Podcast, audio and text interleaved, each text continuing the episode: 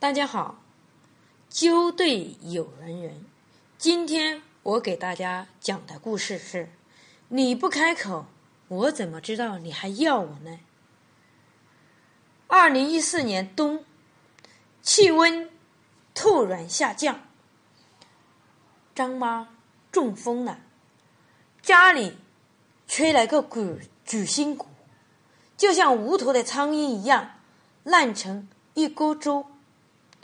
我走在门外时，就听见屋里有人在哭。张大爷见我来了，连忙让座，然后给我解释了一下张妈的情况。然后呢，我说了一句：“出现这样的问题，怎么不到医院去？”大爷说：“都这么大岁数了。”到医院去，万一死在外面，就成了孤神野鬼。哎，你帮我看看，能救活的就救活，救不活了，我也不怪你。我们尽心了，问心无愧。说完以后嘛，张大爷嚎嚎大哭。你就这么走了？我怎么办？谁来照看我？第一次，我见老男人凄悲的哭声，背部的脊梁骨都在寒战。于是，我用手去触摸大妈颈部的动脉，还在微微的跳动。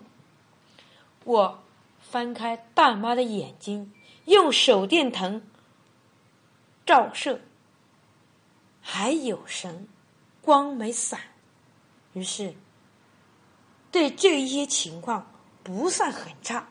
于是我在这个大妈的人中这个穴位上猛扎五针，然后呢，对其痰中用力的击打几下，在。痰中这个穴位上，我使用的是麦粒灸，像黄大那么大的一团艾绒，直接放在痰中上，直接灸，大约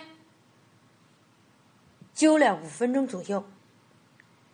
大妈叹了一口气，然后叫了一声“好痛”。张大爷。惊讶的喊了声：“活了！你终于可以开口了。”这让我离奇没有想到的问题，就是大妈开口的第一句话是：“你不开口，我怎么知道你还要我呢？”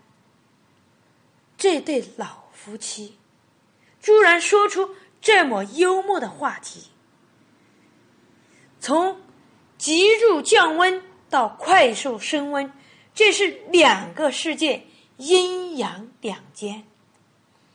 大爷忙喊：“水，水，水！快拿水来！”家里的气候、气氛一下子缓和了很多，沸腾起来。我用一个字来形容：忙。然后我就。成了外人，他们都忙着和大妈捶脚的捶脚，揉背的揉背，揉胸的揉胸啊！我然后对他的儿子说：“赶紧送医院，有救。”